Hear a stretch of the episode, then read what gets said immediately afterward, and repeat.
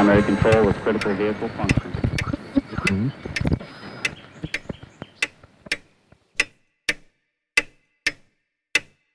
Herzlich willkommen zu Zukunft Denken, Episode 56.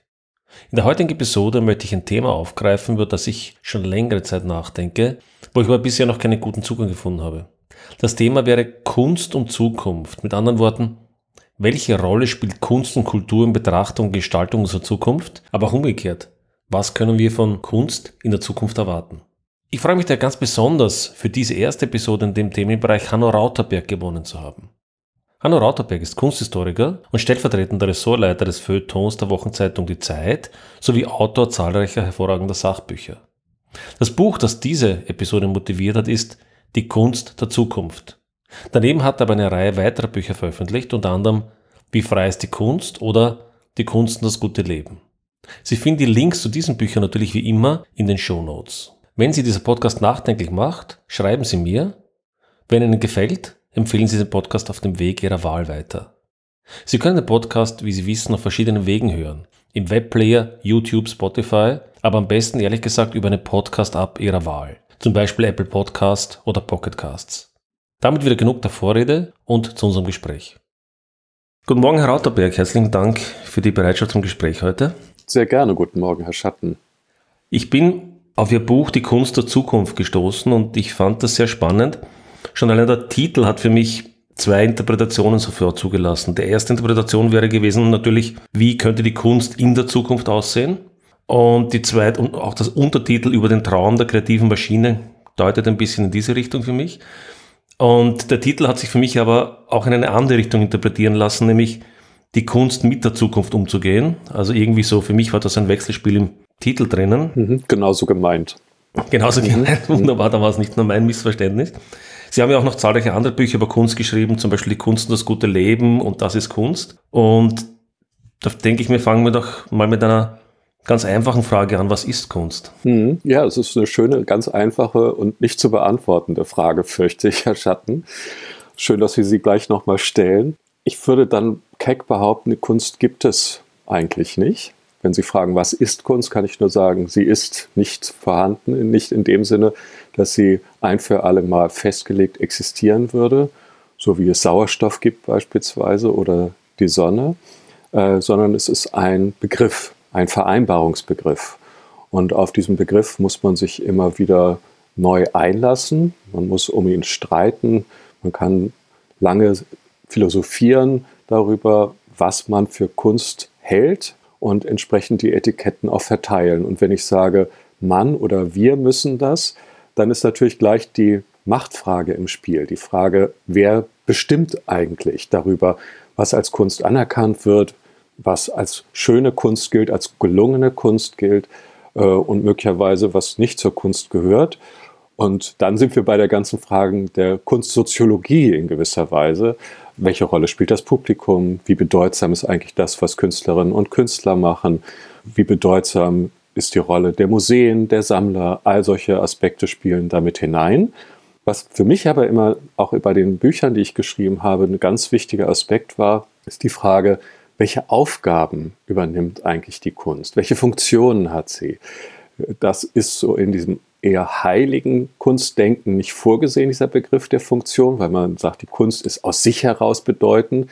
Aber so stimmt es ja nicht. Die Kunst hat immer bestimmte Aufgaben gesellschaftlicher Art übernommen. Sie, ihr wurde läuternde Wirkung zugeschrieben. Ihr wurde die Wirkung der Avantgarde zugeschrieben, dass sie gesellschaftliche Erneuerung vorantreibt. Aber auch unterhaltsame, humorvolle Funktionen kann sie übernehmen.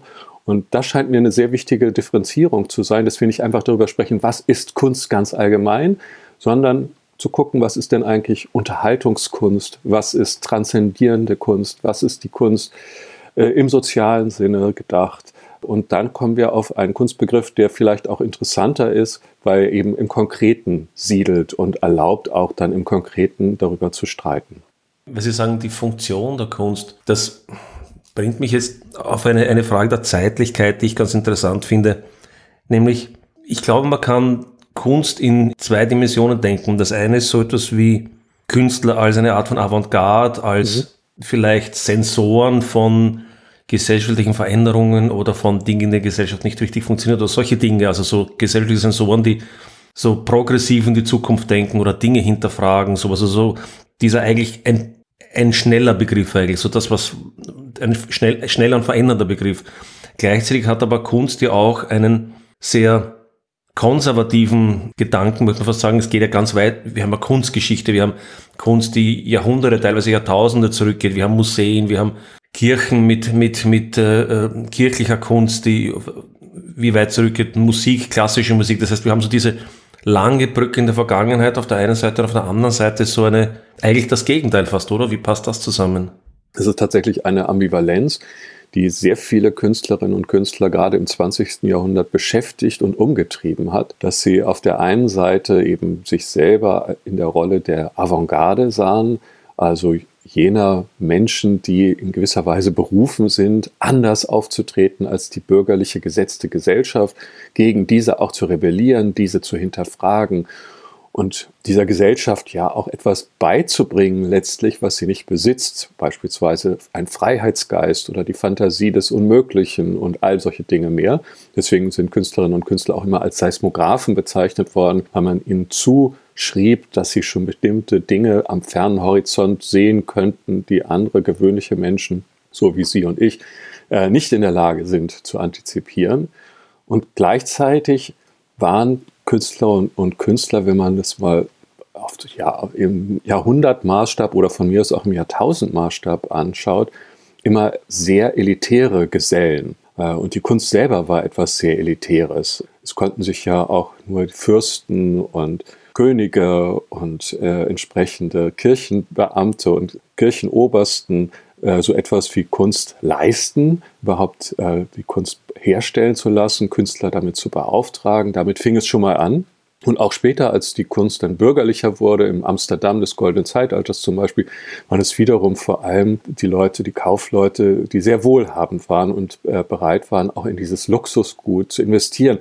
Und vor diesem Hintergrund sind dann ja auch die Museen entstanden, wo all diese Luxusgüter versammelt wurden die auch nicht nur im materiellen Sinne luxuriös waren, sondern auch in geistiger Hinsicht etwas sehr Gebildetes repräsentierten, eine höhere Sphäre des Denkens auch repräsentierten.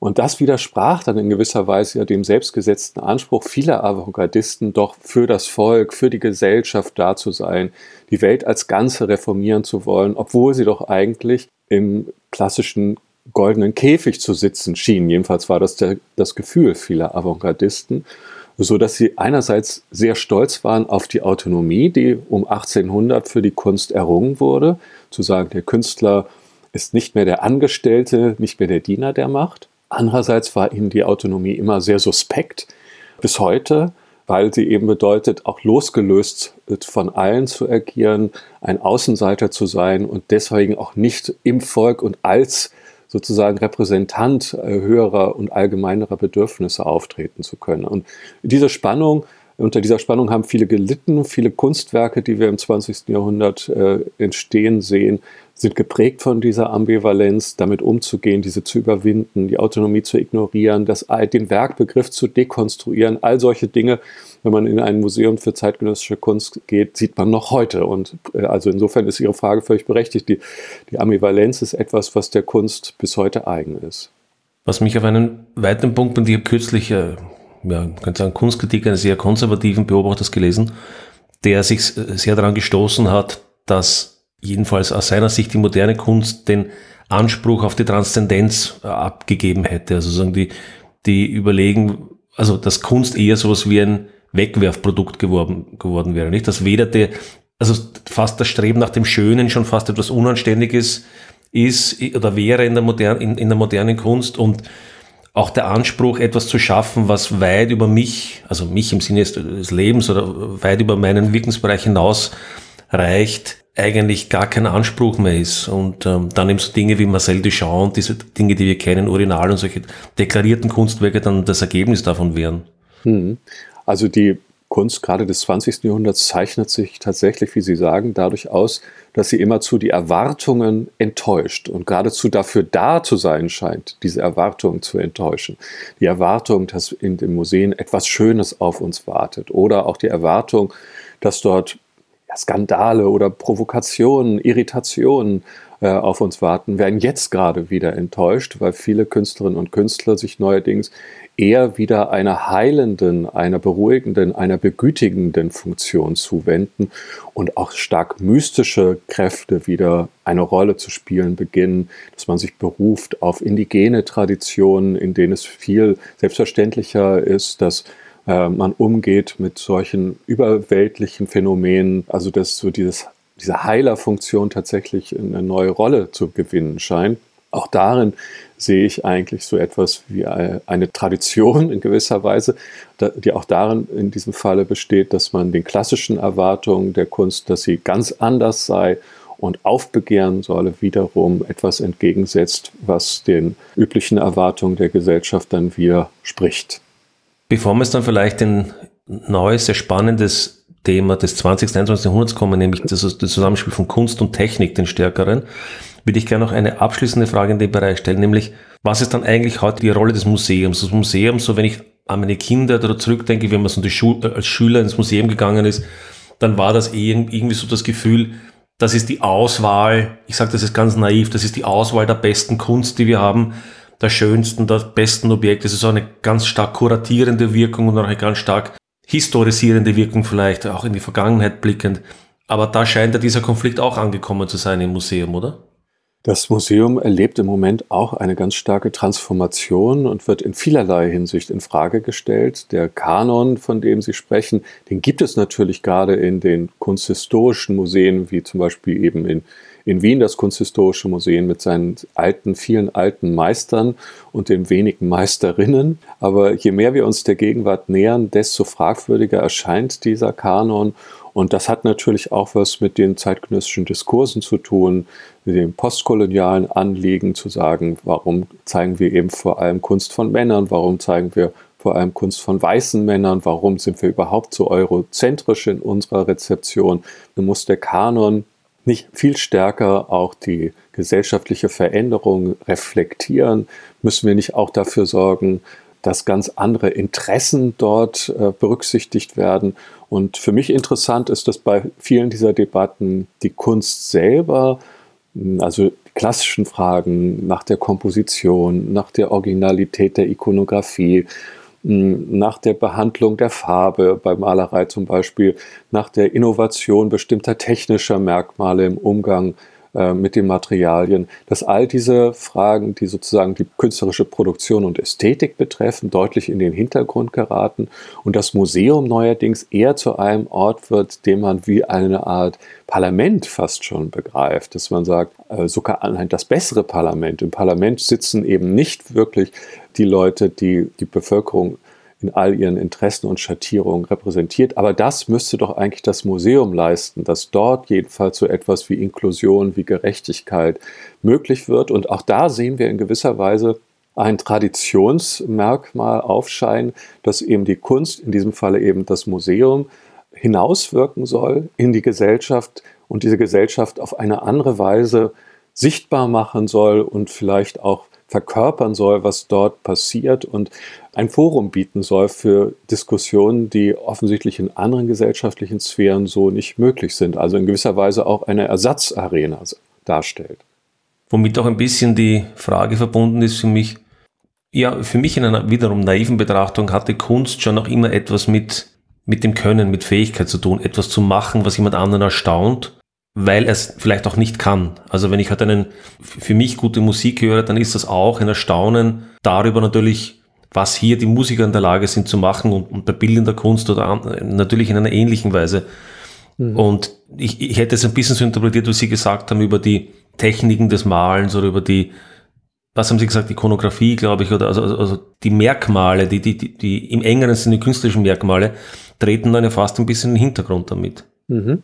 Das ist allerdings sehr unterschiedlich, auf welche Kunstgattung man äh, schaut. Also es gibt natürlich auch in der Musik sehr viele Bewegungen, die so auf die Entprofessionalisierung setzen und in der Amateurhaftigkeit auch einen Ausdruck von Authentizität erblicken wollen oder in der totalen Reduktion oder in der Negierung von Virtuosität etwas aufscheinen lassen, was interessant zu sein und packend zu sein scheint, energiegeladen zu sein scheint. Aber gerade in der klassischen Musik äh, ist ohne handwerkliches Können, glaube ich, weiterhin nichts zu wollen. Und äh, da ist, benutzt man den Begriff der Virtuosität auch noch relativ ungebrochen, soweit ich das beurteilen kann. In der bildenden Kunst ist das anders. Also da gab, gibt es eine sehr lange Tradition der Verachtung alles Handwerklichen, was spätestens einsetzt äh, mit Marcel Duchamp, der seinerzeit einen Flaschentrockner ins Museum stellte und sagte, hey, schaut mal, das ist Kunst, also ein Ready-Made, ein Objekt, an dem nichts Könnerschaftliches zu erkennen ist. Und allein die Idee sozusagen zum Ausweis künstlerischen Handelns dann geworden ist. Also das, was man mit den Händen tut, was das Material an Widerstand leistet und all diese Dinge keine größere Rolle mehr spielt. Und diese Tradition von Duchamp dann ganz stark mit begründet, die hat das 20. Jahrhundert so stark geprägt wie keine andere Tradition seither. Jetzt sind wir eh schon, glaube ich, ein bisschen beim Thema Kunst und auch Technik angelangt. Also Technik und Kunst haben wir, würde ich mal behaupten, immer schon einen, natürlich ein Wechselspiel gehabt, weil die, die technischen Möglichkeiten, die ich habe, rein malerisch von den, von den Farben, von, von, von den Werkzeugen, die ich habe, nicht spielt natürlich offensichtlich eine Rolle, welche Art von Kunstwerken ich Absolut. machen kann. Ja. Und besonders natürlich jetzt, wenn wir ins 20. 21. Jahrhundert denken, wo sich ja Technik dramatisch weiterentwickelt hat, hat das ja offensichtlich einerseits für die Schöpfer von, sagen wir mal, Kunst einen Unterschied gemacht, aber offenbar ja auch für die Rezeption einen erheblichen Unterschied gemacht, oder? Ja, also das lässt sich auch in der, in der Rückschau gut beobachten am Beispiel der Fotografie. Die Erfindung der Fotografie im 19. Jahrhundert natürlich insbesondere für die Maler auch als Bedrohung wahrgenommen wurde. Was die Porträts plötzlich ganz einfach mit der Kamera zu machen waren oder auch Landschaftsbilder. Äh, und interessanterweise haben dann aber auch viele der frühen Fotografinnen und Fotografen angefangen, wiederum Maler zu kopieren. Also bei bestimmten Szenerien, was die Landschaftsmalerei angeht, merkt man, dass die Fotografen sich an den Idealen der klassischen Malerei orientiert haben. Warum? Auch weil sie eben äh, ernst genommen werden wollten ihrerseits als künstlerisch wertvolle Ausdrucksform, der, die sie betreiben und das hat dann aber noch lange gedauert, also bestimmt 100 Jahre gedauert, äh, bis die äh, Fotografie als selbstverständlicher Teil auch der klassischen Sammlung akzeptiert wurde und auch in Museen so heute präsentiert wird, als handele es sich um Malerei. Weil Sie gerade das Thema Fotografie anbringen, da habe ich vor einiger Zeit eine Episode gemacht. Irgendwie, das habe ich gar nicht gedacht, dass es da einen Bezug gibt. Da habe ich das Gefühl, dass es jetzt eine interessante Wieder Wiederwendung gibt. Wenn man ins 17., 18. Jahrhundert sieht, gab es so Genre wie Schlachtenmalerei zum Beispiel. Weil es offensichtlich, weil es ja keine Fotografie gab, wurden Maler herangezogen, um halt im, auch im propagandistischen Sinne des jeweiligen Herrschers Schlachten und solche, und solche Kriegsszenarien äh, zu malen, die natürlich jetzt mit der Realität nicht wahnsinnig viel zu tun hatten, weil die zum Teil nach den Schlachten gemalt wurden oder sogar in Paris dann nach Skizzen und solchen Dingen. Ne? Und dann kam die Fotografie, die ja doch den Anspruch auch der Authentizität hat, im Besonderen die analoge Fotografie. Und denkt man die, an die Bilder aus dem Ersten Weltkrieg, Zweiten Weltkrieg, die ja sehr stark, auch Vietnamkrieg, wo sehr stark äh, eben diese Authentizität auch im Hintergrund stand. Und heute, jetzt kommen wir wieder in, in, in den Punkt der Technik hinein. Deepfakes ist ja auch ein Thema, was, was uns, glaube ich, in den nächsten Jahren sehr, sehr stark beschäftigen wird. Heute können wir im Grunde genommen nicht mehr sagen, kaum mehr bei Videos mehr, also bei Bildern schon gar nicht mehr eigentlich und bei Videos bald nicht mehr sagen können, ist das, was wir hier sehen, überhaupt noch authentisch, obwohl es vollkommen authentisch wirkt. Könnte ich ein Video von Ihnen machen, wo Sie Dinge sagen, die Sie nie gesagt haben und so weiter und natürlich mit Prominenten aller Art und dergleichen. Da haben wir irgendwie wieder so eine, fast so eine Rückkopplung, oder?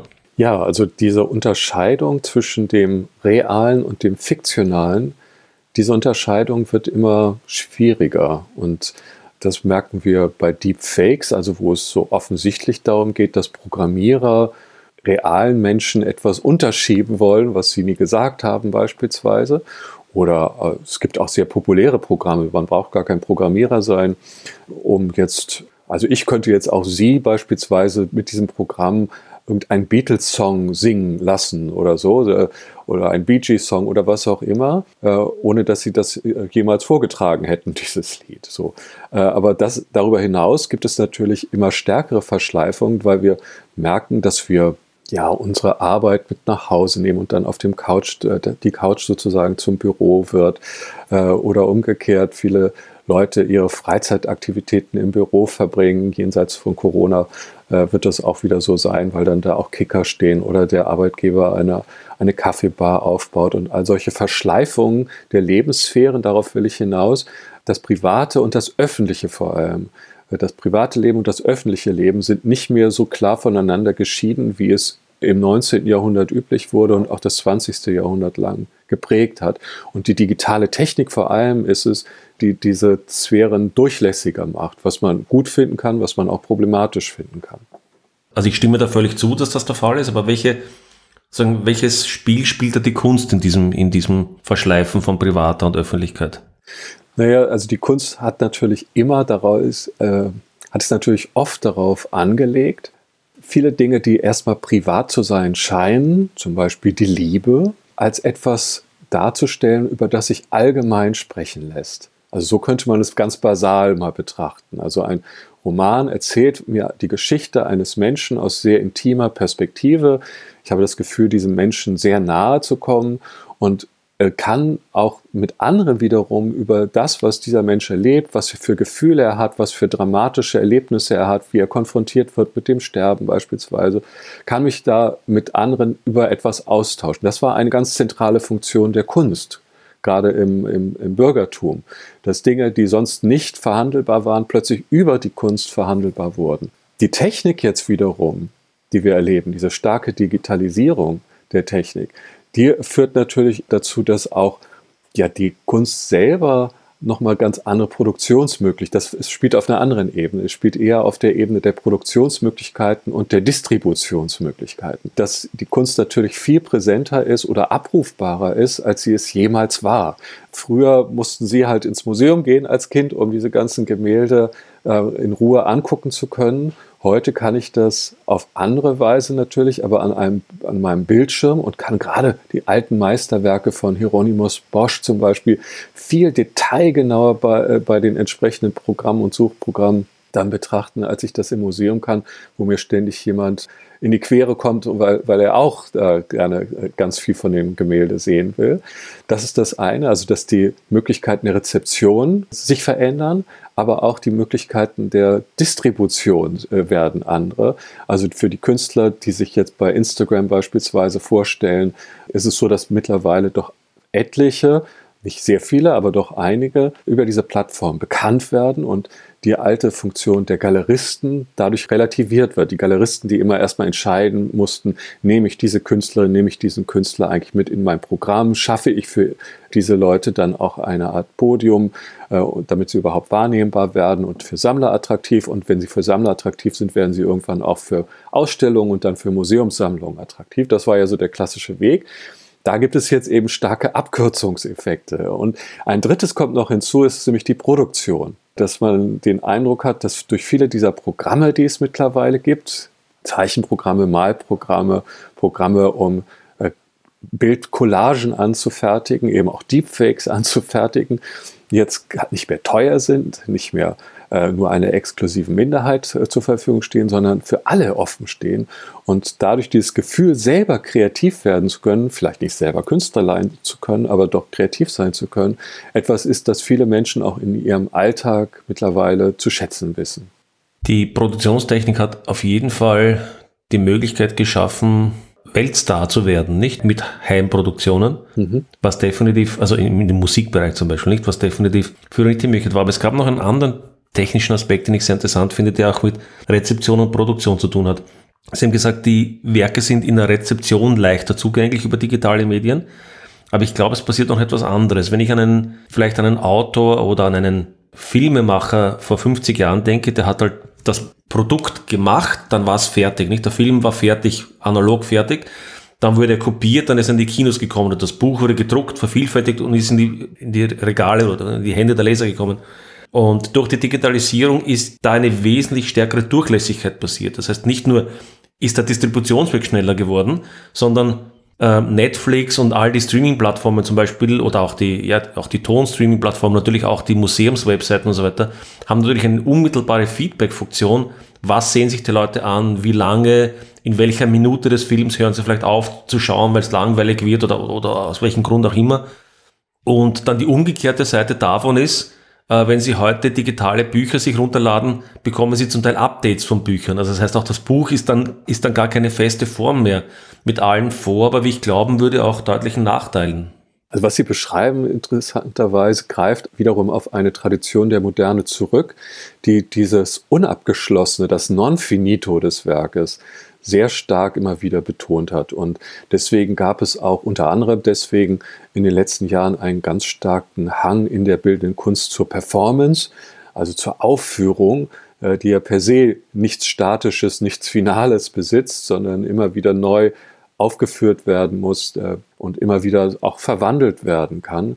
Das gilt aber auch für ganz unterschiedliche Maler, die immer gesagt haben, am liebsten würden sie das Werk wieder abhängen. Also dahinter steckt so eine große Skepsis dem Meisterwerk, dem ultimativen Genie, der Genietat gegenüber. Dahinter ähm, also die Frage, brauchen wir eigentlich noch diesen adorierenden, rezipierenden, kontemplierenden Zugang zur Kunst oder wollen wir nicht viel stärker von der Kunst ergriffen werden? Wollen wir mit, von ihr mitgenommen werden?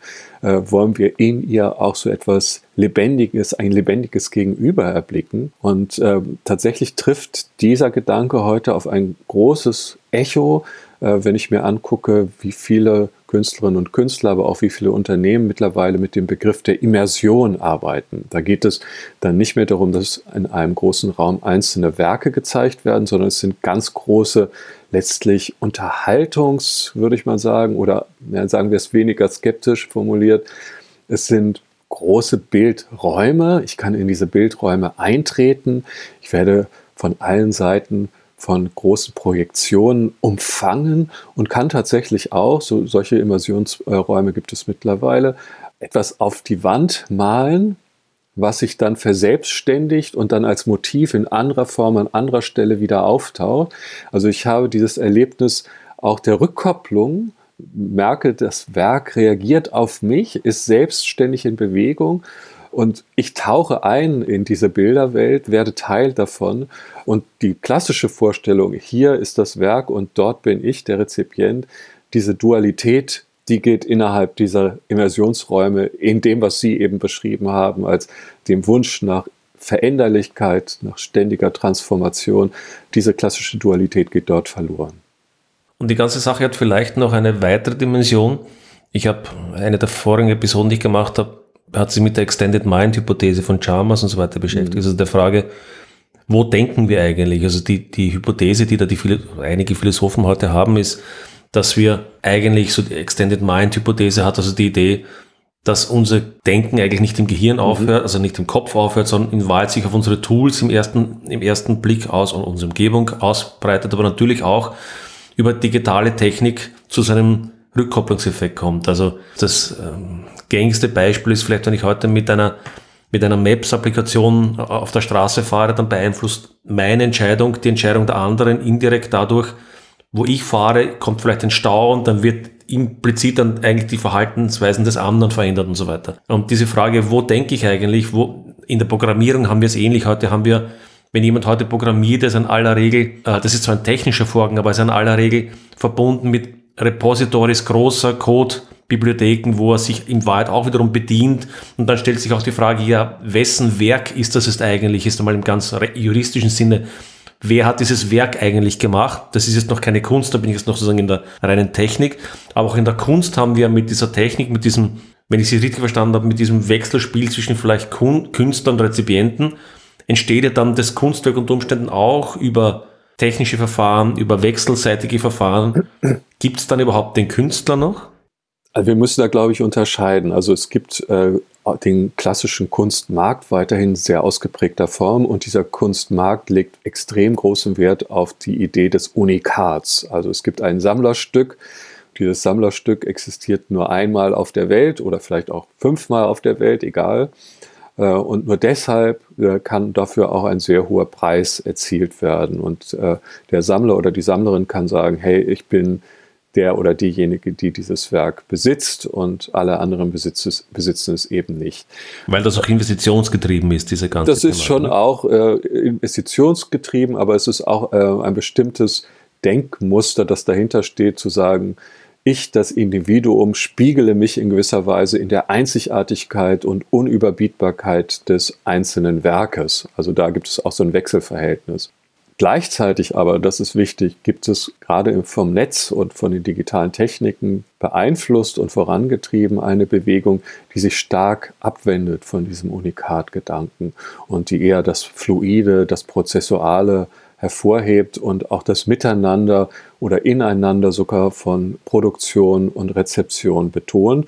Um ein konkretes Beispiel zu nennen, schauen wir voraus, äh, voraus auf die Documenta, die jetzt im Juni in Kassel beginnt, wo ja in der Regel mehrere hunderttausend Leute kommen Dort ist es so, dass äh, ein Kollektiv dieses Mal, das erste Mal überhaupt, ein Kollektiv von Kuratorinnen und Kuratoren äh, die Ausstellung betreuen wird. Ich sage bewusst nicht leiten, sondern eher begleiten wird. Und diese wiederum auch ganz viele Kollektive eingeladen haben nach Kassel. Also nicht einzelne berühmte Künstlerpersönlichkeiten, sondern viele Leute, die auch eher im Sozialen agieren, die auch ein Miteinander pflegen und für die diese alte Idee des Künstlers, als großes Genie, das einzelne unverwechselbare Werke in die Welt setzt, überhaupt keine Rolle mehr spielen und denen eben die sozialen Werte viel wichtiger sind, weil sie sagen, was interessiert mich die Kunst? Mich interessiert vor allem das Leben. Und wie finden wir zu anderen Lebensformen, zu anderen Verständigungsformen? Wie können wir Gemeinschaft wieder erleben? Da kann man sagen, okay, das sind jetzt nicht unbedingt Entwicklung, wo die Technik eine ganz zentrale Rolle spielt, aber ich sehe darin schon auch eine Reaktion auf Techniken, die sehr stark auf diesen Prozess der Singularisierung, wie der Soziologe Andreas Reckwitz äh, das nennt, einwirken und diese Singularisierung stark forcieren und vorantreiben. Während die Kunst jetzt auch wiederum versucht, nicht als Gegenwelt, aber doch diesem etwas Gemeinschaftliches im realen Raum stattfindendes entgegenzusetzen und zu sagen, wir wollen uns auch gegenseitig wieder in gemeinsamen Räumen, nicht in digitalen Räumen treffen. Insofern kann man diese Entwicklung hin zum Kollektivierenden einerseits verstehen als einen Ausdruck dessen, was heute Eigentum auch im Netz bedeutet. Also es ist ja so, dass immer mehr Leute keine DVDs mehr besitzen, keine CDs mehr besitzen, sondern selbstverständlich das Streamen. Und das ist ja auch eine Art von Kollektivierung. Ich besitze die einzelne Platte nicht mehr, sondern ich leihe sie mir so in gewisser Weise nur noch. Das ist so analog dann zu dem, was dann auch in der Kunst passiert. Es gibt nicht mehr das einzelne Werk, sondern es gehört in gewisser Weise allen. Gleichzeitig setzt aber die Und ich weiß auch gar nicht mehr, welche Reales entgegen. So, das wollte ich sagen. Mhm, Entschuldigung die Authentizität des Werkes ist ja auch gar nicht mehr so klar, nicht? Weil wenn ich mir ein, wenn ich mir beim Buch fällt mir das auf, nicht? Wenn ich mir ein gedrucktes Buch kaufe, dann ist das Buch, was ich im Regal habe, das können Sie nicht mehr verändern. Mhm. Das ist, das haben zwar Sie vielleicht geschrieben, aber es ist in meinem Regal jetzt. Mhm. Das ist in der Auflage, in der Form, wie es ist. Wenn ich aber ein digitales Werk habe, kann im Prinzip der Produzent oder der Künstler im Nachhinein das Werk verändern und beim, bei der nächsten Rezeption sieht es anders aus. Mhm. Ja, also die Frage der Autorschaft, äh, die muss man dann eben auch, je nachdem, wo, in welchem Feld wir uns bewegen, nochmal neu bewerten. Ich glaube, bei Büchern ist es noch relativ unstrittig, dass es einzelne Autorinnen und Autoren gibt, die auch gerade wenn wir über theoretische äh, Bücher sprechen, Wert darauf legen, dass ihre Argumentationsgänge auch so nachvollziehbar bleiben. Gleichzeitig gibt es natürlich auch dort, beobachten wir, dass es multiple Herausgeberschaften gibt, auch äh, viele Autoren und Autorinnen, die sich dann zu Schreibgemeinschaften zusammenfinden, aber das ist bislang doch deutlich die Ausnahme.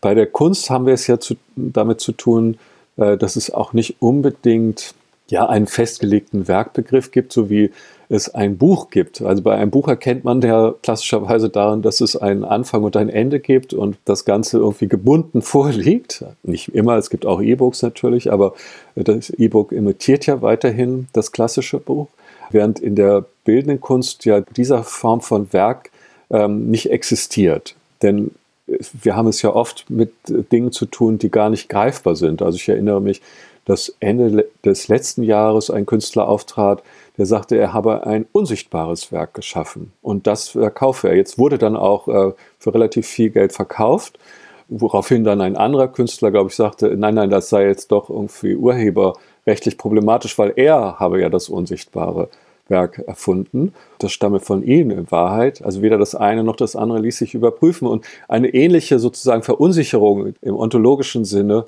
äh, ist für das Buch eben nicht denkbar, weil das Buch eben doch immer noch eine gefasste Form ist.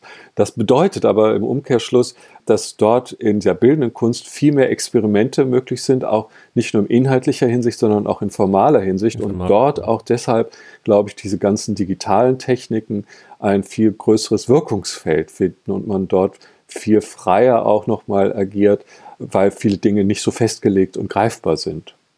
Um nochmal auf die digitalen Techniken zurückzukommen, auch da gibt es ja, glaube ich, ein Spannungsfeld in zwei Richtungen. Auf der einen Seite, wie wir schon gesagt haben, ermöglichen heute digitale Produktionsmittel, man könnte es als Demokratisierung der Kunstproduktion vielleicht bezeichnen oder so ähnlich. Also jedenfalls kann ich heute im Grunde genommen mit moderner Audio-Software oder Foto und so weiter Software entsprechende ja, Dinge schaffen, die ich als Kunst bezeichne, kann sie versuchen, über digitale Medien anzubieten, kann damit vielleicht sogar ein Bekanntesgrad erreichen. Ohne Mittel, ohne Mittelleute, ohne, ohne relevant. Mhm.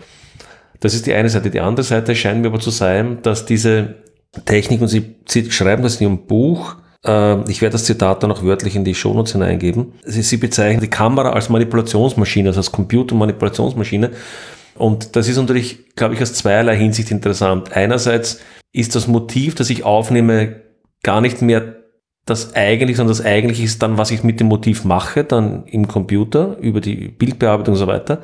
Aber es gibt ja auch noch einen zweiten Aspekt dahinter und einer, der vielen Menschen gar nicht auffällt, nämlich dass eine Kamera oder auch eine Musiksoftware ja oftmals gar nicht mehr den Anspruch hat, authentisch aufzunehmen, sondern schon Ideen von Qualität oder, oder irgendwelche formale Qualitäten die der Programmierer oder die das Unternehmen mitgibt, überlagert. Also ganz klassisch ist es, wenn Sie sich moderne Smartphones anschauen und viele Menschen bemerken das gar nicht, äh, werden zum Beispiel Gesichter schmäler gemacht, Haut gereiht und so weiter. Das heißt, es wird in Wahrheit eine Veränderung der Ästhetik vorgenommen, die ja von dem Unternehmen oder von dem Programmierer herkommt, von dessen oder von deren Ideen. Oder bei der Musiksoftware ist es klassisch nicht Autotunes und solche Sachen, die die Stimme so verändern, dass sie eben einem bestimmten formalen Ideal nahe kommen.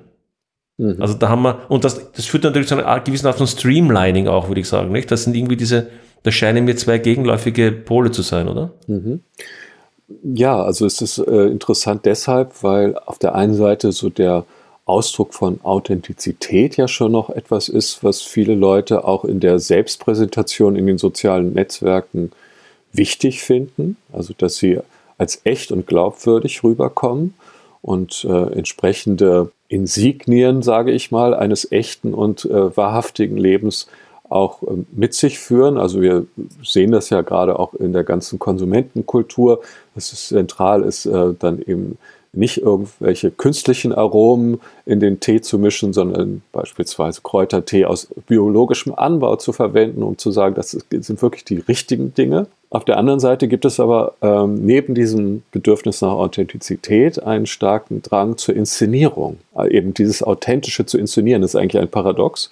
Und dabei äh, helfen uns, glaube ich, die digitalen Techniken sehr stark, auf der einen Seite äh, auf die Weise, wie Sie es eben beschrieben haben, dass wir Kameras haben, mit denen immerzu alles Mögliche fotografiert wird, in dem Gefühl, jetzt etwas zu erhaschen von dem Augenblick, in dem ich mich gerade befinde. Und ich möchte gerne etwas von dieser Augenblicklichkeit mit anderen auch teilen, beispielsweise das Essen, was ich gerade esse und so weiter und so weiter.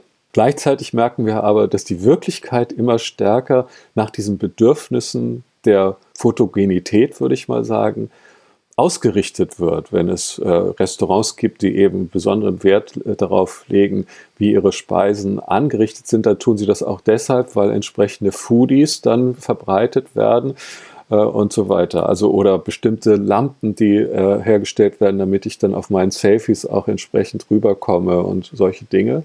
Mit anderen Worten, also die digitale Technik und die Algorithmen, die Sie angesprochen haben, die reagieren wiederum auf bestimmte Bedürfnisse, die beispielsweise bei Instagram sich zeigen oder auch vorgegeben werden. Also äh, dieses Zeigebedürfnis evoziert eine bestimmte Ästhetik, die dann wiederum von der digitalen Technik möglich gemacht oder auch äh, erweitert wird. So dass sich da auch so eine ganz eigene Art von, von Künstlichkeit herstellt, die, die ich mit Interesse verfolge. Das erinnert mich an etwas, was Günther Anders in den 1960er Jahren gesagt mhm. hat, interessanterweise schon damals festgestellt hat. Ich muss das wörtliche Zitat noch raussuchen, aber er hat sinngemäß gesagt, irgendwann wird die Inszenierung wichtiger als die Realität und dann spiegelt sozusagen die Inszenierung auf die Realität wieder. Also dann wird versucht, an der Realität schon die Inszenierung zu antizipieren. Dann ist es eigentlich kein ich mag den Begriff authentisch nicht, aber dann ist es kein eigentlich irgendwie originäre Realität mehr, sondern dann mache ich das, was ich mache, schon im Blick dessen, wie die Inszenierung aussehen wird. Ja, in gewisser Weise haben Menschen das wahrscheinlich immer schon getan, wenn sie in den öffentlichen Raum hinausgingen, dass sie dann eine bestimmte Rolle angenommen haben, also in ihren Bewegungen, in ihrer Kleidung, in der Art und Weise, wie sie ihre Haare schneiden oder nicht schneiden, äh, reagieren sie ja auf die Erwartungen der anderen, um es mal im großen Wort zu sagen, auf die Gesellschaft. Was aber schon grundsätzlich neu ist und auch eine Art Zäsur markiert in meinen Augen, ist äh, die Inszenierung des Privaten. Also, dass ich als öffentliche Person äh, gleichzeitig eine private Person bin. Auch da äh, beobachten wir wieder das, was ich vorhin beschrieben hatte, eben dieses Ineinandergleiten der bislang doch eher getrennten Sphären. Äh, und dass Menschen das Gefühl haben, sie müssen ihr Wohnzimmer äh, nicht nur entsprechend herrichten für die paar Leute, die gelegentlich zu Besuch kommen, sondern für eine Öffentlichkeit, die im Grunde genommen global sein kann. Also jeder kann ja selbst darüber entscheiden, wen er zulässt, sozusagen auf seinem Instagram-Account zugreifen zu können, sich die Bilder, die dort hochgeladen werden, anschauen zu können oder bei Facebook oder wo auch immer. Äh, aber im Prinzip geht es natürlich für viele, für die allermeisten Menschen darum, die Followerschaft so groß wie möglich zu gestalten, also möglichst viele Leute zu haben, die regelmäßig vorbeischauen. Und da setzt tatsächlich dann dieser Inszenierungseffekt ein, dass das Private als etwas Öffentliches und das Öffentliche als etwas Privates gestaltet wird und die digitale Technik dabei hilft, diese Art von Inszenierung zu verstärken und auch bestimmte ja, Darstellungsideale auszuprägen. Ich habe jetzt die beiden Zitate gefunden von Günther Anders, die, glaube ich, genau darauf passen. Das eine ist, wenn das Ferne zu nahe tritt, entfernt oder verwischt sich das Nahe. Ich glaube, das ist genau das, was Sie gemeint haben mit Privatheit und Öffentlichkeit. Mhm. Und das zweite ist, wenn das Ereignis in seiner Reproduktionsform sozial wichtiger wird als in seiner Originalform, dann muss sich das Original nach seiner Reproduktion richten. Mhm. Das Ereignis also so bloßen Matrize ihrer Reproduktion werden. Mhm. Und das hat er immerhin schon in den 1960er Jahren. Ja, das ist toll. Das ist auch deshalb toll, weil dieser Originalbegriff ja in der Digitalkultur im Grunde keine Rolle mehr spielt. Also wenn ich ein Foto kopiere, dann kann ich nicht unterscheiden, was ist das Original und was ist die Kopie. Denn die Kopie wird genauso sein wie das Original. Und ähm, in gewisser Weise spielt sozusagen die digitale Technik das, was Anders äh, beschrieben hat, äh, nochmal in eine andere Sphäre hinein. Denn das ist ja nicht nur ein technischer Vorgang, sondern das ist ja auch in gewisser Weise ein, ein Weltempfinden, das dieser Art von Unikathaftigkeit zwar immer noch angestrebt wird. Jeder möchte gerne singulär sein, jeder möchte gerne einzigartig sein in seinem äußeren Erscheinen, aber auch in seinen Fähigkeiten, in seinem Auftritt und merkt doch, dass er gerade durch die digitalen Techniken auch verfügbar wird und in gewisser Weise diese Originalvorstellung auch nicht mehr greifbar ist. Also es ist auch da wieder so eine ganz starke Ambivalenz, die eine Spannung erzeugt und viele Leute auch stark verunsichert, glaube ich um die Technik noch auf die Spitze zu treiben. Sie beschreiben im Buch ja auch das ganze Spannungsfeld um das, was man als künstliche Intelligenz bezeichnet. Also ich persönlich mag den Begriff der künstlichen Intelligenz nicht, weil ich glaube, dass der Begriff Intelligenz äh, falsch ist an der Stelle, aber sei es wie es sei. Wir haben heute Algorithmen, Machine Learning, wie man was bezeichnen möchte, die zumindest ja in der Lage zu sein scheinen, ja, sagen wir mal, Kunstwerke zu erstellen oder in der Erstellung von Kunstwerken eine Rolle zu spielen, sagen wir es mal so. Sehen Sie da einen Umbruch kommen, dass wir vielleicht bestimmte Dinge wie Unterhaltungsmusik oder Filmmusik oder irgendwie sowas gar nicht mehr von Menschen produzieren lassen, sondern ein System in der Lage ist, die Stimmung im, ich erfinde das Ding, was die Stimmung im Bild zu erkennen und dann entsprechende Filmmusik zu schreiben oder ja, in einer anderen Weise, dass wir dann gar nicht mehr erkennen können, ja, oder dass es den Kunstbegriff vielleicht noch weiter durcheinander wirbelt. Ja. Also wir erleben das jetzt gerade aktuell mit den sogenannten NFTs, Non-Fungible Tokens. Da geht es ja um ein Marktphänomen erst einmal, nicht um ein Produktionsphänomen.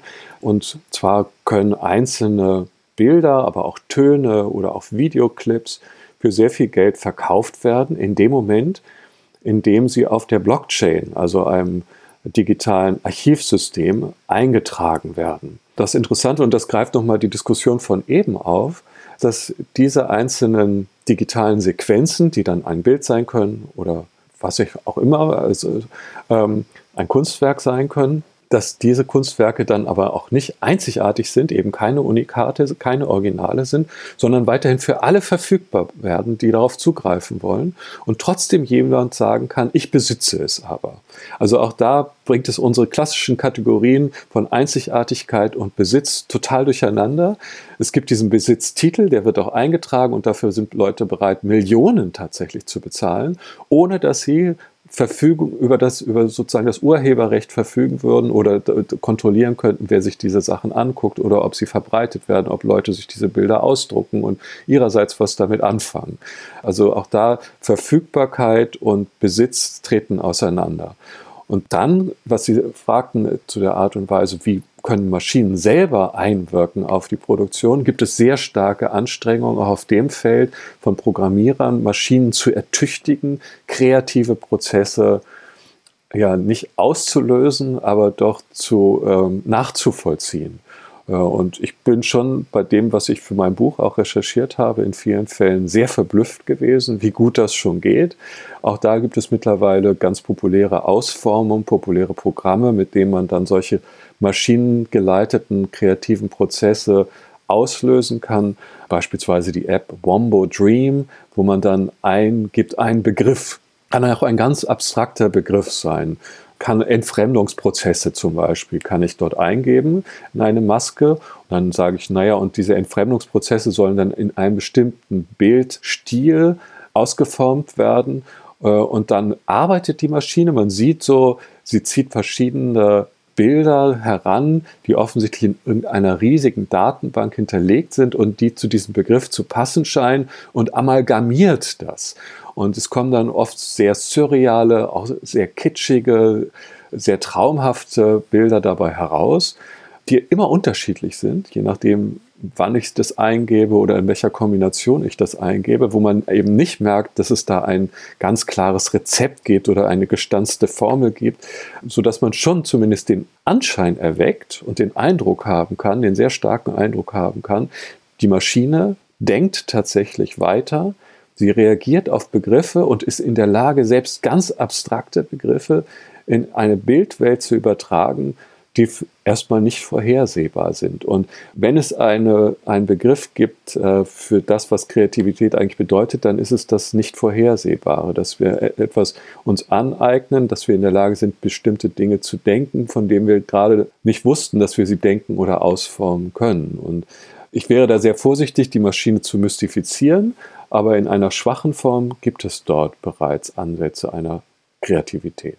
Da stelle ich mir jetzt die Frage, ob da nicht auch ein gewisser Irrtum vorliegt, in der Hinsicht, nur weil etwas unvorhersehbar ist, ist es ja noch nicht Kunst. Also zufällige, so. zu, zu, nein, nein, ich, ich wollte ja. das noch einen Schritt äh, so ja, ja, ja. Mhm. Äh, reine zufällige Dinge sind auch unvorhersehbar und sind mhm. in aller Regel absolut, keine Kunst. Absolut. Und ich frage mich bei diesen Dingen, äh, diese Maschinen erzeugen Musik oder Bild oder irgendetwas. Aber im Endeffekt, wenn ich so weit gehen würde, sagen würde, das ist Kunst, stelle ich mir die Frage, ist es Kunst ab dem Zeitpunkt, wo die Maschine irgend so etwas ausgespuckt hat oder ab dem Zeitpunkt, wo Sie jetzt im konkreten Fall zum Beispiel gesagt haben, ja, das finde ich aber gut. Mhm. Weil Sie haben ja vielleicht zehn andere Bilder weggelöscht, weil Sie gesagt haben, ach, kitschiger Quatsch oder irgendwie sowas, was weiß ich, ne? ihre, ihre, ihre Bewertung. Und dann das zehnte Bild war aber dann das, das finde ich aber gut, nicht? Und das teile ich dann vielleicht auf Instagram, keine Ahnung, nicht? Mhm. Ist es dann durch ihren Selektionsprozess zur Kunst geworden? Oder, oder, ist, oder ist das überhaupt keine Kunst, was wir hier sehen? Kennen wir im, im Grunde an den Beginn unseres Gesprächs zurück. Also, dass es ja keinen fixierten Kunstbegriff gibt, sondern es, finde ich, sinnvoll ist, da sehr stark zu differenzieren und zu sagen, naja, was Kinder malen, wenn sie drei oder vier sind, kann man in gewisser Weise auch als Kunst bezeichnen. Jedenfalls gibt es viele Menschen, die diese Bilder dann aufhängen, aufbewahren, sammeln. Oder es gibt Leute, die mit ihrem Aquarellkasten in die Natur hinausziehen und die das für sich selber als künstlerische Form der, des Vergnügens auch äh, betrachten, solche Bilder zu malen und sie zu verschenken. Und Freunde wiederum haben das Gefühl, sie hängen jetzt diese Bilder auch gerne auf, weil sie ein Ausdruck sind dieser Freundschaft. Und auf so einer eher sozialen Ebene würde ich sagen, handelt es sich auch um Kunstwerke, weil Menschen damit in eine Nahbeziehung treten können. Sie können das nachvollziehen, sie können vielleicht selber sich in diese künstlerischen Prozesse einbringen.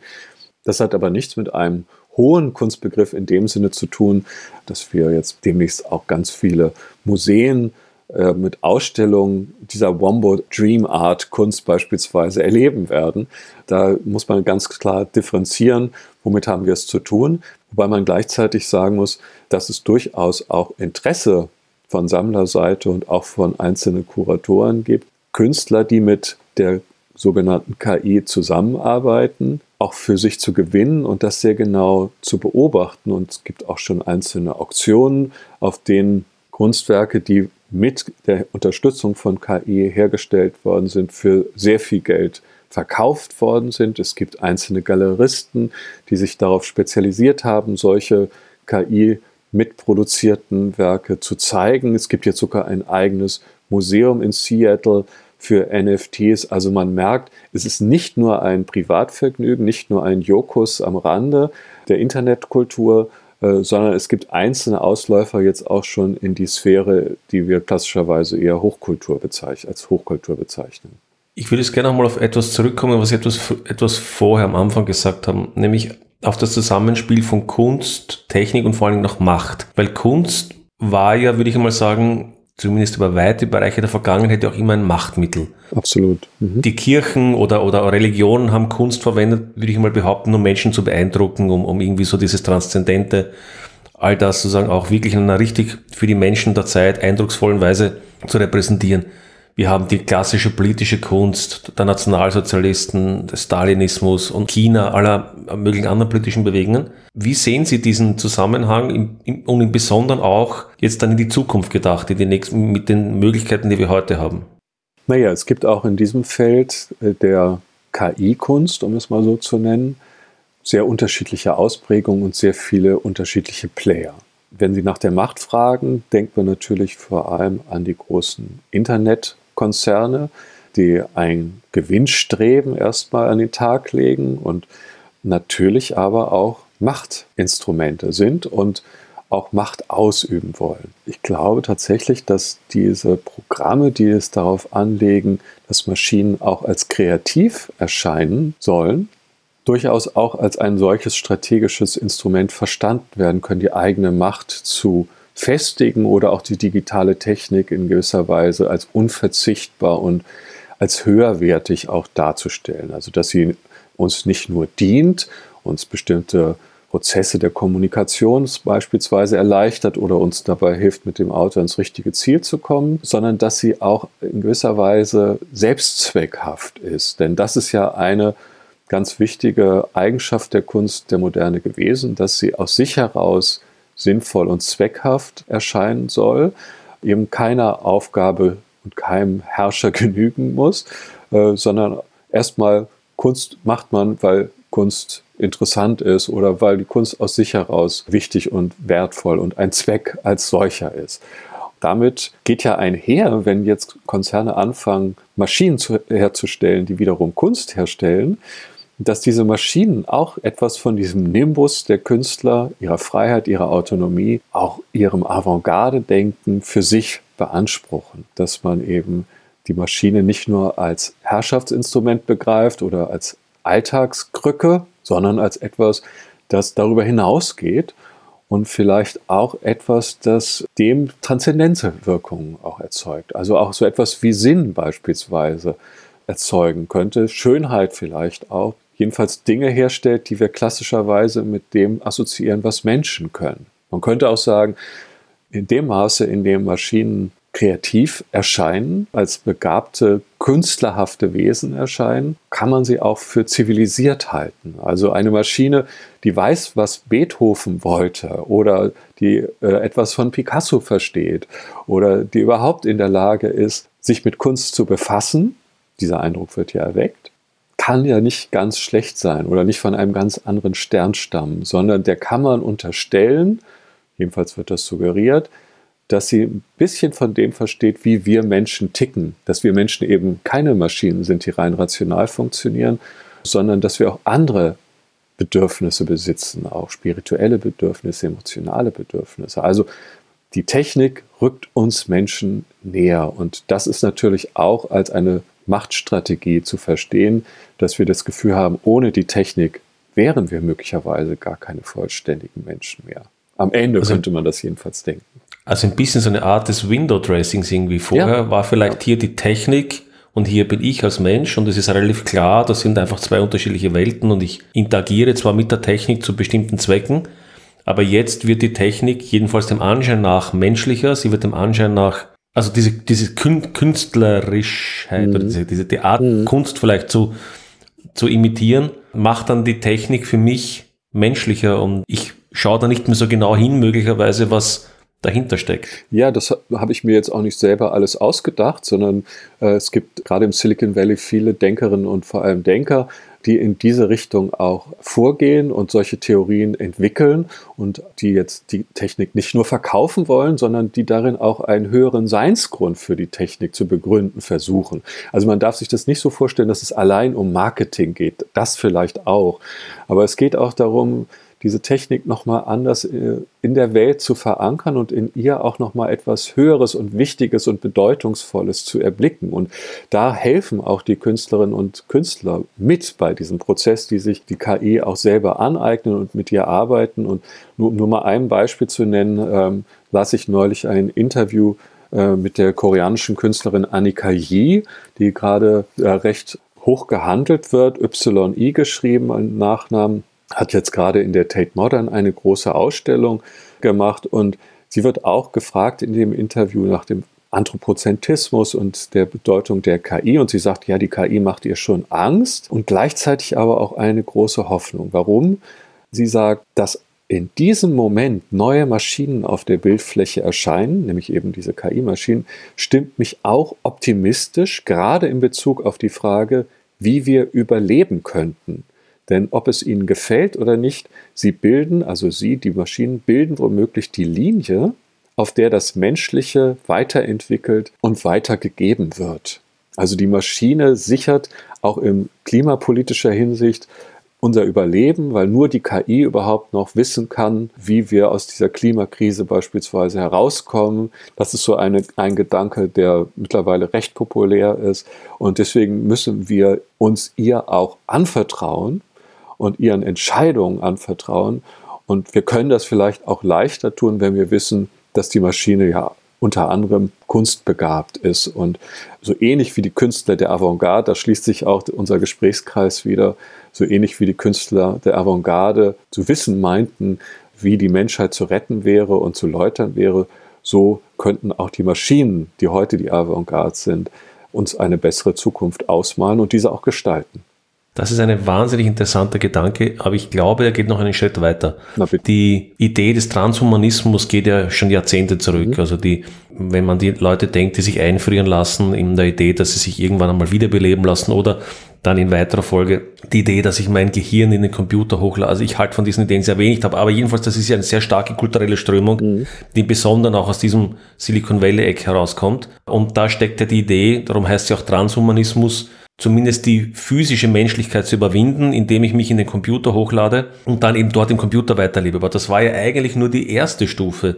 Wenn man jetzt so manche, ja, äh, Philosophen dieser Idee hört, und das würde jetzt, glaube ich, an das anschließen, was Sie gesagt haben, werden die Maschinen nicht mehr nur gedacht als Unterstützer, dass wir als Menschen im, in der Virtualität weiterleben könnten oder sowas, oder die, die, die Maschinen, die uns als KIs jetzt die komplexen Probleme der Zeit lösen. Das ist sozusagen ja fast schon der Gedanke von gestern, nicht? Viele, also jedenfalls im, im, im Blick mancher dieser Leute nicht, sondern eigentlich ist sogar einen Schritt weiter zu sagen, nein, sie sind unsere Erben eigentlich. Also wir spielen ja gar keine Rolle mehr, sondern wir geben eigentlich das Zepter weiter mhm. an diese entweder virtuellen oder Roboter oder wie, wie auch immer dann diese Maschinen dann in, sich in der, in der physischen Welt äh, repräsentieren. Also wir geben eigentlich unsere Menschlichkeit weiter und jetzt um das aufzugreifen, was Sie gesagt haben, es ist im Grunde auch nicht so schlimm, weil die sind ja eh künstlerisch begabt und die sind vielleicht eh sehr ähnlich wie wir, also es ist einfach die nächste, die nächste Evolutionsform und die hat dann vielleicht auf unserem Planeten auch mit Klimakrisen so weiter auch kein Problem mehr, weil sie halt auf eine andere Weise lebt. Mhm. Ja, die Künstler wurden ja oft als die besseren Menschen beschrieben, als die Menschen, die auch unmittelbar Zugang haben zu höheren Sphären und von diesen höheren Sphären auch ihre Inspiration empfangen. Das sind alles so Topoi der Kunstgeschichte seit 500 Jahren. Und in dem Moment, in dem wir anfangen, die Maschinen auch als Künstler zu betrachten, und diese Bestrebungen sind sehr groß und werden mit sehr viel Geld auch finanziert, äh, in dem Moment wird auch dieser Nimbus, wird auch dieser Mythos auf die Maschinen übertragen. Und wie Sie sagen, ähm, erscheinen dann auch die Maschinen sozusagen als die besseren Menschen. Um vielleicht zum Abschluss eine Frage nochmal in die Zukunft gerichtet zu stellen. Sie schreiben in Ihrem Buch, Sie haben ein Zitat, so überwindet der Mensch alles, was ihm fremd und bedrohlich scheint, nur um mit sich selbst zu fremdeln und das eigene Tun als Bedrohung wahrzunehmen. Was können und vielleicht sollten wir von der Kunst für unsere Zukunft erwarten? Also vielleicht die Frage in zwei Richtungen gehen. Einerseits, wie glauben Sie, wird sich die Kunst in der Zukunft weiterentwickeln? Aber vielleicht, was mich sogar noch mehr interessiert, welche Rolle wird die Kunst für uns als Menschheit spielen, um unsere Zukunft zu gestalten? Mhm. Das ist eine sehr große Frage zum Schluss, über die wir gerne noch mal eine weitere Stunde sprechen könnten. Das verlangt sehr viele Differenzierungen. Ich glaube, es fängt damit an, dass ähm, in der Moderne eben das Individuum immer eine sehr wichtige, herausragende Rolle spielte und wir uns sehr viel eingebildet haben auf unsere Einzigartigkeit. Dass dieses Denken aber in vielerlei Hinsicht in eine Krise geführt hat. Die Klimakrise könnte man als einen Ausdruck dieser Ich-Fixierung begreifen, dass wir eben vor allem unsere eigenen Interessen im Auge haben und auf das, was wir die Umwelt nennen, nur wenig Rücksicht genommen haben, um es mal ganz simpel herunterzubrechen.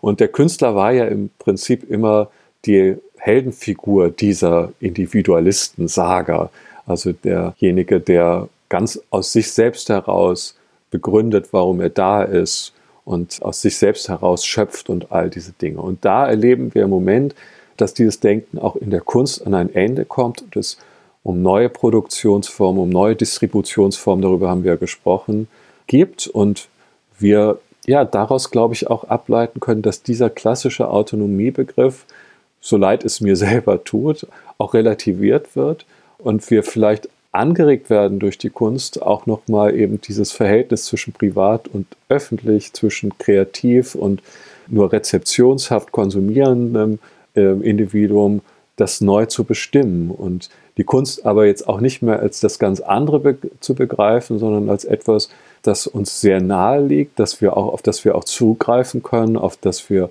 nicht in einem Sinne der Individualisierung für uns entdecken, sondern als ein Moment, in dem wir auch uns mit anderen zusammenfinden. Also das, dieses Gemeinschaftsstiften, über das wir auch gesprochen haben, das ist, glaube ich, auch eine ganz wichtige Funktion der Kunst. Und das ist auch etwas, was im Metaverse, um auch dieses Stichwort nochmal fallen zu lassen, wiederum ja auch eine große Rolle spielen wird, wo es auch darum geht, die virtuelle und die reale Sphäre stärker miteinander zu verzahnen und aber auch diese Gemeinschaftserfahrung dann wiederum virtuell real zu ermöglichen, wo die Kunst mit diesen Immersionsräumen ja auch schon ein Modell quasi geschaffen hat. Dort erleben wir ja schon, dass wir in unserer eigenen körperlichen Bedingtheit entgrenzt werden, dass wir plötzlich auf Dinge Zugriff erhalten, die uns eher traumhaft äh, zu scheinen seien.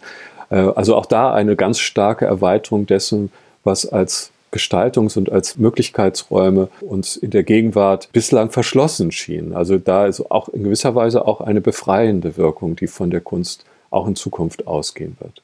Diesen einen Begriff würde ich gerne noch aufgreifen. Sie haben den Begriff Gemeinschaft oder das Gemeinschaftsstiftend jetzt auch, auch genannt. Ich finde das sehr spannend.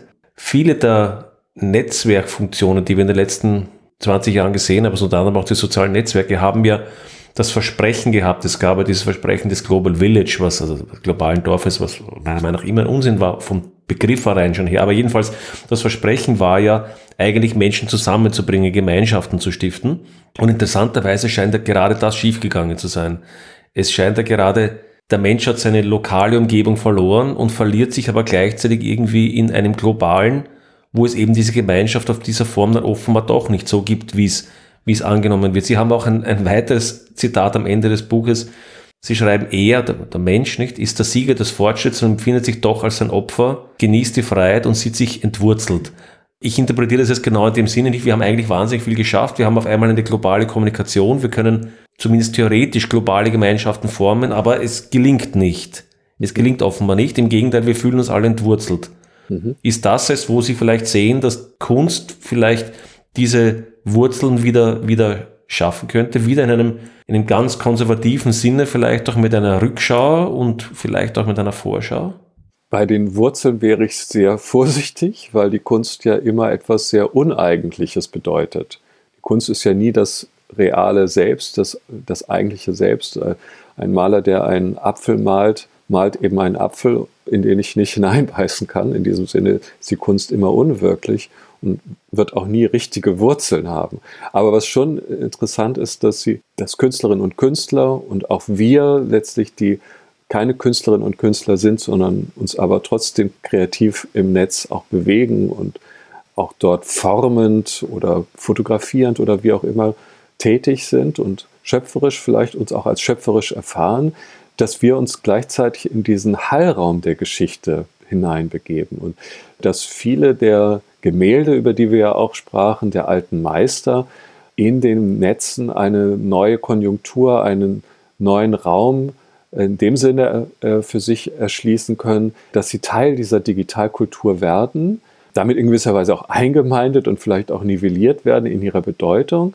Und trotzdem ist für alle kenntlich, dass das Dinge sind, die aus einer anderen Zeit stammen und in gewisser Weise auch lange unverfügbar waren. Und auch da muss ich nochmal zum Schluss hin vielleicht darauf abheben, dass wir es immer mit Ambivalenzerscheinungen und mit Erscheinungen zu tun haben, die nicht so einfach zu ein, äh, in das eine oder das andere zu trennen sind, sondern die bedingen sich gegenseitig. Also wir erleben, dass mehr Menschen denn je sich Bilder über das Netz aneignen, über die digitalen Techniken aneignen, Kunstwerke dort auch rezipieren und gleichzeitig erleben wir, dass immer mehr Menschen in die Museen gehen die Ausstellungen, gerade große Ausstellungen, äh, überrannt werden, weil offensichtlich das eine das andere bedingt. Und das ist, finde ich, für mich auch immer noch so ein äh, etwas sehr Schönes, das äh, Dialektisches, dass wir das eine nicht gegen das andere ausspielen müssen, sondern das Bedürfnis nach dem Eigentlichen zunimmt in dem Maße, in dem wir uns im Uneigentlichen bewegen ohne dass das andere dann wiederum als schlechter oder minderwertiger angesehen wird. Also äh, es gibt eben dieses Hin und Her und dieses Changieren und das ist, glaube ich, ein Hauptmerkmal dieser Digitalmoderne, in der wir mittlerweile angekommen sind. Das heißt, diese Ambivalenz, etwas, mit dem wir in der Moderne nicht immer so richtig gut umgehen können, kommt durch die Kunst wieder herein und das ist wahrscheinlich auch eine gute Sache. Und sie wird eben als produktiv erfahrbar. Herr Rauterberg, herzlichen Dank für das Gespräch. Ich danke Ihnen sehr.